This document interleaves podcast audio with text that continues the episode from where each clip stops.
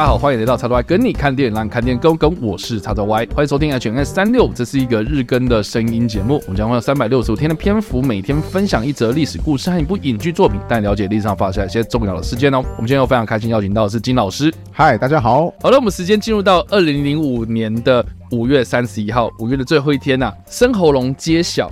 这个历史事件呢，其实关系到一九七零年代一个非常有名的著名事件，叫做水门案。嗯，对。那生喉咙听起来就是想入非非啊。这个名称呢、啊，其实一直以来哦，就是从一九七零年代到现在，我们都一直被当作是所谓的爆料者、幕后藏镜人这样子的一个代名词哦。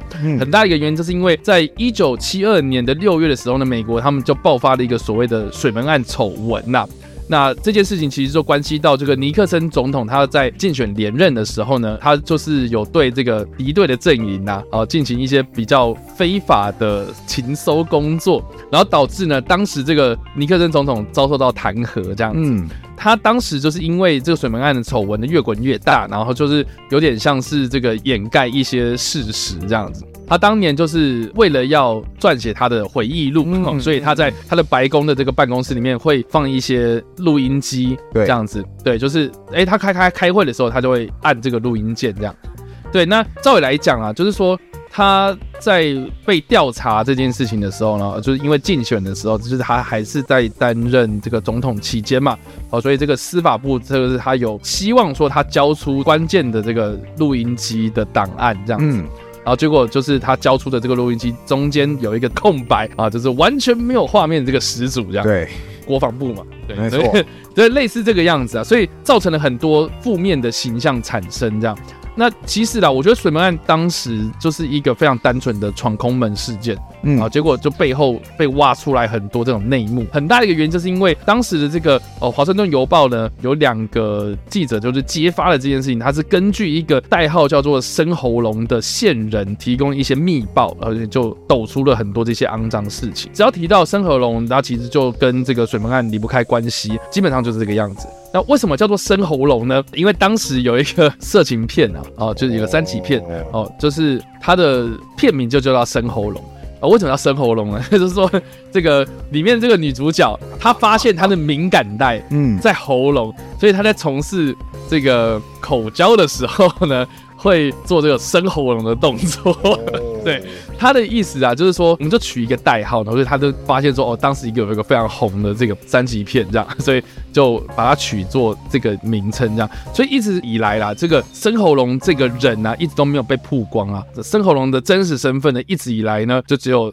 三个人知道，嗯，一个就是你，一个就是我，哦、没有了，不是，就是 一个就是当年的这个华盛顿邮报的主编呐、啊，嗯，另外两个呢就是这两个记者，那这个两个记者呢分别的名字的叫做伍德沃德跟伯恩斯这两个人啊，当然呢，水曼的后续呢就导致尼克森辞职下台嘛，那也是现在目前为止美国历史上第一个唯一一个啊在。任内辞职下台的总统，是的，对，大家可以去看《守护者》嘛。哦，对，就是在 片子当中。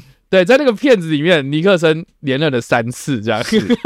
而且在片头当中有一段，就是有两个人被绑在什么消防栓上面，然后其实他们就是暗指说，就是他们是爆料水门案的记者，只不过被那个罗夏给击昏，就导致这个东西没办法曝光，然后尼克森就因此而可以持续连任下去，这个样子。尼克森就是看这个局势就越来越对自己不利啊，所以就在一九七四年的八月八号宣布辞去他的这个总统职务，嗯，然后并。并且呢，搭乘了海军陆战队一号的这直升机，然后在白宫的外面这个草坪上面跟大家挥手说再见，这样 就是解除了他的这个总统职务。而且有一张非常有名的照片，就是他在那个直升机的那个舱门口外面就比出了两个干爆你两次的手势，这样。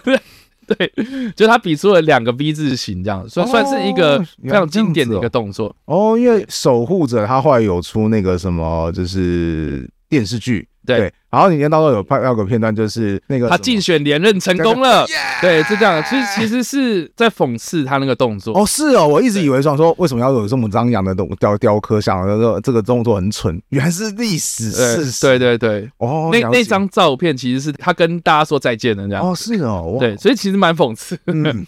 不过呢，哈，这个深喉龙一直以来呢都被当作是一个小心翼翼被保护的一个角色啦。华盛顿邮报，我刚刚说那两位记者嘛，啊，他其实甚至还有讲说，哦，在这个深喉龙还没有死掉之前，我们并不会去透露他的身份是谁。但是呢，到了二零零五年的五月三十一号这一天呢，伍德沃德呢跟伯恩斯这两个记者呢，就协同当时的这个行政编辑，就证实了当时的这个。爆料者当时的这个森喉龙，就是当时担任 FBI 调查局的副局长马克费尔特这样子，所以就让这个深喉龙隐藏了大概半世纪左右的这个时间，终于曝光了他的真实身份。然后当时的这个马克费尔特还没有过世，这样哇，对，是哦。当年呢，那个时候就是他被爆料出来之后呢，他当时是九十三岁，非常高龄这样。了解。那如果是我的话，我觉得我应该被气死这样。嗯就是你怎么突然就是曝光我的隐私这个样子？对，不过到了二零零八年，也就是呃他的真实身份被曝光之后的三年之后，马克菲尔特就以高龄九十五岁的年纪在家中睡梦中病逝，算是寿终正寝了。那我们在这边所提到的电影，其实是二零一七年上映的电影，叫做《推倒白宫的男人》。嗯，就是以这个深喉龙的故事，马克菲尔特的故事为主轴啊，描述说这个马克菲尔特他当时到底是为什么要成为。秘密线人的过程啊，并且呢，非常详细的描述说他当初怎么样帮助这些记者，就是揭发这个水门案的过程这样子。然后这个饰演马克菲尔特的这个人呢，啊，就是非常有名的地表最强老爸尼恩·尼逊所饰演这样。哦，大家也可以去看一下那个马克菲尔特的这个人长什么样子，你再去对照尼恩·尼逊，呃，其实蛮像的。嗯，对，真的蛮像的，有一点像。对，大家可以去看一下这部片啊，我觉得。呃，算是蛮详尽的啦，但是店本身我觉得有点无聊哦，是哦，因为因为详尽到我觉得太无聊了。哦。了解，那我想问一下，在这部片当中有出现胡佛局长吗？呃，他有提到。哦，有提到。对，但是因为胡佛局长他是 FBI 的那个非常经典的一个局长嘛，哈、嗯，没有，对，然后掌政很久了这样子，但是胡佛他那个时候已经快要过世了，这样，嗯嗯，然后他因为他是副局长，是。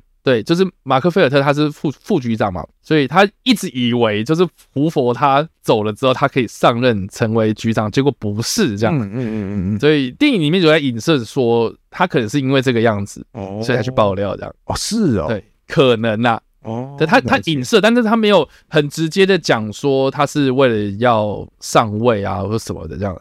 但但是我是我是觉得说，这个也是电影里面。我觉得搞得太暧昧的关系了，所以就让他的观点非常不明确。就是他到底是为了正义发声，所以要揭发水门案，还是他为了啊干我就是不爽，明明就是我应该要当局长啊，所以我不爽，然后去揭发的吗？就就我不知道啊。哦，对啊，了解。所以我觉得反而电影它如果观点更明确一点的话，我觉得或许还比较不错。好的，相较之下，你像《邮报密战》这种片，它其实也是在揭发五角大厦的文件嘛。对，对对对。然后他当时也是在讲说，这个也是华盛顿邮报啊，邮报的这些记者、这些主编，他怎么样去处理这个由线人所提供的这些密报，这样子。我觉得他的观点就很明确啊，他就是站在新闻自由的角度，记者的这个素养啊，然后去评判说我们在揭发这件事情到底符不符合道德嘛。对，所以我觉得反而。推倒白宫的男人，他比较不太这么明确这样子哦，了解。不过其实这样子才比较符合事实啦，对啊，因为你事后去问他说啊，你当时是基于什么样的理由？其实你讲的话。大家应该都会保持着一个对你存疑，就是我我不知道那位副局长他会他他现现实当中他会怎么回答，但是他如果回答说哦，我都是为了要美国的正义啊、公益啊，总总统应该有品格啊，其实我听完我会觉得屁啦，你真的有那么的正义吗？我有点难以相信。然后我为什么？而且我甚至都在怀疑说，就是因为为什么我会特别说到胡佛局长，是因为胡佛局长他是 FBI 当中任期最久的一位局长。嘛，那他又掌握了很多。听说他最擅长的是，他会掌握一些官员的秘辛，然后去威胁说：“哎，如果你想对我怎么样的话，我就把你这个会威胁到你你那个什么政治生命的东西给公开出来。”所以他才可以就是一直当局长当下去。我甚至都有在怀疑说，那我刚刚后来去对照一下发时间，发现水门案大概就是胡佛局长很晚年的时候发生的事情。对对对，我都有点在怀疑说，是不是胡佛觉得说：“哎，这个尼克森总统是不是有对我有点不太满意？”好，我去。指指挥我的手下说，哎，你去曝光一些东西，然后就是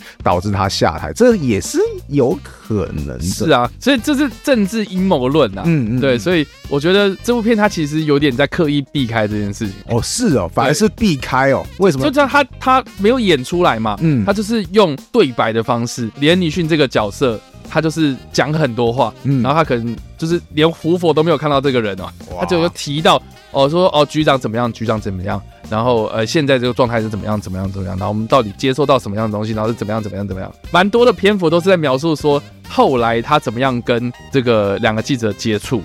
所以蛮多的镜头都是连女逊在演独角戏，了解。所以哇，惨了！对我总觉得，如果我总觉得这样听起来怪糟糕。就是如果一个人是这种一直喋喋不休跟你讲话，其实有的时候，如果我不知道这样，我有时候会很没有代入感。就是啊，我觉得超级没代入感啊，因为因为其实他很多都是他拿着。就是他应该不是他拿手机，那是即刻救援。Oh. 我要找出你们，没有没有，他去打电话啦。嗯，就是他怎么样去，好像在躲谁，然后要今天我要爆料什么，然后明天我要爆料什么，嗯、就是他在那个公共电话里面都是讲给那个记者听这样。那、嗯、你也没有让我们秀出来，就是他跟这个记者的通话内容啊，就是他有照他在讲电话啦，单方面的就是说我今天要爆料什么东西这样子。嗯，嗯所以。嗯就觉得少了一点点刺激的感觉。了解，对我我自己是这样觉得。好的，对吧？所以不知道有没有看过啦，在找生喉咙的电影的时候，其实我觉得这部片算是第一个把这件事情给完整的描述的蛮详尽的一部片子啊。但是电影本身。表现不怎么样啦，啊，但是我就觉得说，好了，至少有人开始在描述这件事情，我觉得还 OK。好，那那以上这个就是我们今天所介绍的历史故事，还有我们所推荐的电影。那不知道大家在听完这个故事之后，有什么样的想法，或者有没有看过这部电影呢？都欢迎在留言区留言，或来首播的时候来工作互动哦。当然呢，如果喜欢这部影片或声音的话，也别忘了按赞、追踪我们脸书粉团、订阅我们 YouTube 频道、IG 以及各大声音平台。那我们下一次的 H&M 365再见了，拜拜，拜拜。